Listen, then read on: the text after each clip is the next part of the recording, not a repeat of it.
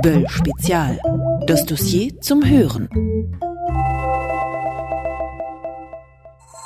2017, das wird ein Jahr voller Wahlkämpfe. Donald Trump hat das Ganze sozusagen eingeläutet. Weiter geht's mit den Niederlanden und Frankreich. Im Herbst wählen dann wir in Deutschland den neuen Bundestag. Vorher stehen noch Landtagswahlen an. Im Saarland, in Schleswig-Holstein und in NRW. Mehr als genug Gründe, also sich mit dem Wahlkampf in digitalen Zeiten mal intensiver auseinanderzusetzen. Und das tun wir hier im Böll Spezial. Wahlkampf gewinnt man in den Köpfen, alte Weisheit. Doch was früher Zeitung, Radio, Fernseher waren, das sind heute soziale Netzwerke. Was wir dort sehen oder auch nicht sehen, das bestimmt unsere Sicht auf die Welt. Logisch also, dass der Kampf um die Köpfe in sozialen Netzwerken längst kocht. Und natürlich mischen dort auch alte Bekannte mit, Trolle nämlich. Das sind Menschen, die Diskussionen sprengen wollen, einfach nur stören. Trolle gibt es, seit Menschen im Netz diskutieren. Früher in Foren und Diskussionsgruppen, heute in den sozialen Netzwerken. Doch trifft die alte Wahrnehmung nicht mehr ganz zu. Denn immer öfter werden aus Trollen Evangelisten, also Menschen, die nicht mehr nur stören wollen, sondern verbittert für etwas streiten und sich selbst wie auf einer Mission sehen. Die neueste Entwicklung in dieser Angelegenheit sind ganze Trollfarmen. Hunderte Menschen, die von Auftraggebern fürs Stimmungmachen bezahlt werden. Kann all das gefährlich werden für eine Demokratie? Was macht das mit dem Wahlkampf und politischer Diskussion? Der Frage geht das Böll-Spezial diesmal nach. 19. Januar 2017, Washington, D.C. Das National Press Building, kein kleines Gebäude, ist an diesem Abend gut gefüllt. Hier auf dem Deplora Ball tragen viele Jeans oder T-Shirts. Auch die berühmten Let's Make America Great Again Basecaps.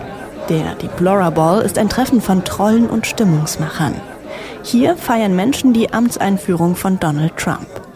Und das wäre vielleicht nicht der Rede wert, wenn diese Menschen nicht eben unverhohlen ins Mikrofon von This American Life, einem der größten Podcasts der Welt, und damit in Millionen Ohren gesagt hätten, wir waren das mit unseren Memes. Wir haben ihn ins Amt gepostet. Wir haben die Debattenkultur bestimmt. Moment. Die Kultur bestimmt? Wie soll das gehen? Trolle, Influencer, Evangelisten. Was steckt dahinter? Martin Fuchs berät Politikerinnen und Politiker in digitaler Kommunikation und sagt, so schwer ist das gar nicht. Was natürlich beobachtet wurde in letzter Zeit ist, dass es ein paar sehr, sehr aktive Menschen gibt, von denen man angenommen hatte, dass sie vielleicht sogar Social Bots waren, die aber in der Tat 18 Stunden am Tag nichts anderes gemacht haben, als in Kommentarspalten von Parteien und Medien zum Beispiel bestimmte Propaganda dort abzulassen. Bots sind kleine Programme, Maschinen, Algorithmen. Klar, denen machen 18 Stunden am Tag nichts. Aber Menschen? Wesen mit Humor und sozialer Intelligenz? 18 Stunden lang Memes basteln, GIFs, Bilder, Zitate, echte, unechte, Fake News, jeden Tag? All diese Dinge, die sich in sozialen Netzwerken rasend schnell verbreiten. Mit den ursprünglichen Trollen hat das nicht mehr viel zu tun, sagt der Kommunikationswissenschaftler Martin Emmer von der FU Berlin. Trolle ist natürlich ein ganz weiter Begriff. Der Urtroll ist ja wirklich nur der, der isolierte, durchgeknallte, der zu Hause am Rechner sitzt und nur äh, entweder Spaß daran hat, äh, andere zu quälen, indem er Debatten zerstört, oder der so eine individuelle Mission hat. Interessanter wird jetzt im Kontext politischer Kommunikation eher, wenn sowas, äh, wenn sowas nur vorgetäuscht wird. Wir kennen ja die mittlerweile russischen Trollfabriken, wo ganz gezielt Leute bezahlt werden, um in dieser Form zu agieren. Das wird ähm, ja verknüpft mit sowas wie Social Bots. Ne? Man kann die, den Impact äh, solcher Kommunikation erhöhen, indem jeder Troll dann eben auch seine Bots losschickt. Man vervielfältigt dann die Kommunikation. Und ähm, insofern ist das natürlich ein Konzept, das sehr stark Nutzen zieht aus diesen ganzen digitalen Technologien, die es da so gibt. Politikberater Martin Fuchs aber glaubt nicht, dass Trolle und Influencer gleich einen kompletten Wahlkampf drehen können zu hoher Aufwand, zu hohe Kosten und klassische Trolle, die wollen ohnehin keinen Diskurs, sondern nichts anderes als Stänkern. Da gibt es natürlich verschiedene Abstufungen und verschiedene auch Motivationsgrade, warum ein Troll trollt.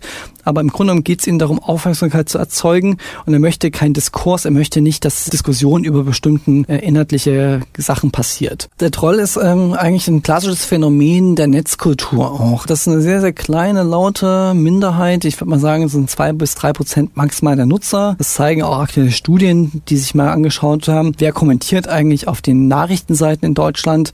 Ein Beispiel bei Focus. Über 60 Prozent der Kommentare werden von zwei Prozent der Nutzer veröffentlicht Richtung geschrieben. Und da muss man dann einfach lernen, dass Trolle äh, einfach gerne ihre Podien suchen, ihre Plattform suchen, wo sie gerne Aufmerksamkeit möchten und dass man die einfach nicht beachtet. Das jedenfalls kann helfen, wenn man es mit klassischen Trollen auf der eigenen Seite zu tun hat.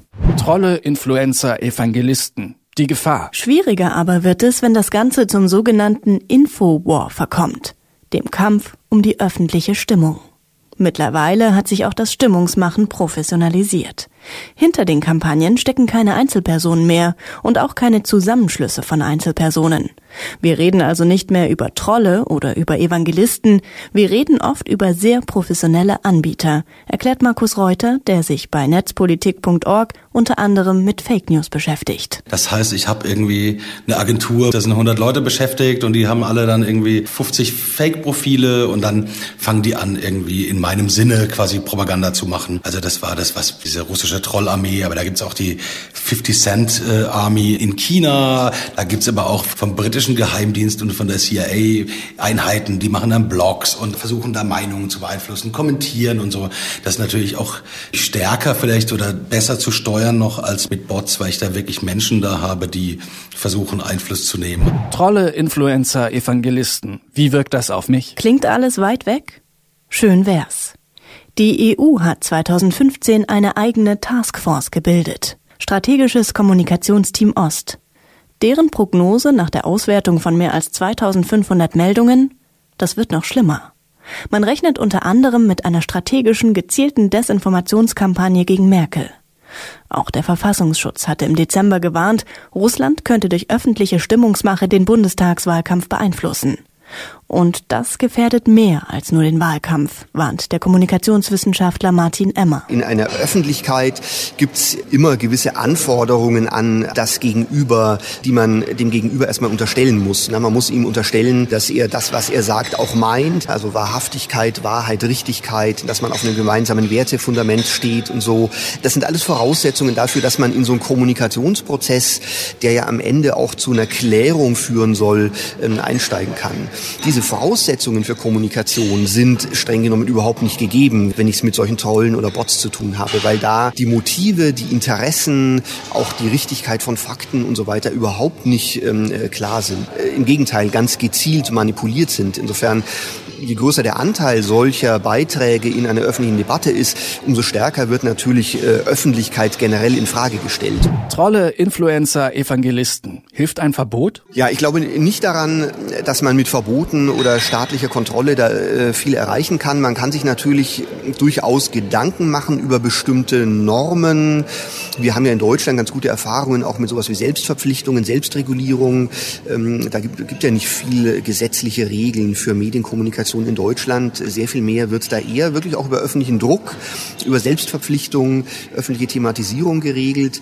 Das, ähm, das kann man durchaus auch äh, versuchen. Es gibt ja schon erste Versuche, äh, zum Beispiel, dass sich die Parteien verabreden, für den kommenden Wahlkampf auf bestimmte Technologien zu verzichten. Das halte ich erstmal für, für sinnvoll. Und ansonsten brauchen wir eine robuste und starke Öffentlichkeit. Eine Öffentlichkeit, die ähm, sich eben nicht so leicht verunsichern lässt die, ähm, und die weiterhin äh, ihre Werte hochhält und die solche Probleme offensiv thematisiert und ähm, äh, sie damit eben auch äh, ihrer, ihrer Wirksamkeit zu einem großen Teil beraubt. Mit anderen Worten, das ist eine gesamtgesellschaftliche Aufgabe. Medien, Kultur, Politik, Sportverbände, Unternehmen, Musik und Kunst. Sie alle müssen dafür sorgen, dass wir dieses Thema nicht aus den Augen verlieren. Das kann gelingen. Doch an der Stelle liegt der Ball zunächst mal im Feld der sozialen Netzwerke, findet Caroline Schwarz. Sie ist eine der Köpfe hinter dem Projekt Hoaxmap, einer Deutschlandkarte, auf der widerlegte Gerüchte über Geflüchtete gesammelt werden. Es gibt ja tatsächlich schon, schon gesetzliche Regelungen, die da greifen. Es muss halt einfach auch nur durchgezogen werden tatsächlich. Also in vielerlei Hinsicht müssen Plattformbetreiber auch an der Stelle wieder ansetzen, reagieren auf Meldungen, die Prozesse eben durchsichtiger machen, meiner Meinung nach. Zumindest bei Facebook ist es ja oft vielen nicht nachvollziehbar. Ähm, Twitter macht halt einfach gleich gar nichts, das ist dann irgendwie nachvollziehbar, aber ähm, teilweise so schwierig, dass sich einzelne User wegen des ganzen Hasses von der Plattform verabschieden. Trolle, Influencer, Evangelisten. Was lernen wir daraus? Das sind keine einzelnen Freaks mehr. Sie sind mächtig. Daran müssen wir uns gewöhnen. Und das müssen wir ernst nehmen. Die Mechanismen aufdecken. Nur braucht das seine Zeit. Umdenken und neu lernen, das geht selten auf einen Schlag. Und vor allem passiert es im Stillen anders als die Arbeit der Trolle. Es sind natürlich Menschen, die sehr laut sind, die teilweise auch dafür sorgen, dass sich andere Menschen einfach nicht mehr zu Wort melden im Netz und darüber erhalten natürlich noch mehr Menschen den Eindruck, dass wir eben die Mehrheit. Es ist ähm, eine Vergiftung des Klimas im Netz, in den Kommentarspalten, auf den sozialen Netzwerken, die sehr problematisch ist. Nichtsdestotrotz muss der einzelne User auch schauen, dass er sich gegen Hass auch schützen kann. Natürlich erfordert das auch ein Stückchen Mut und nicht jeder kann sich diesem Hass aussetzen.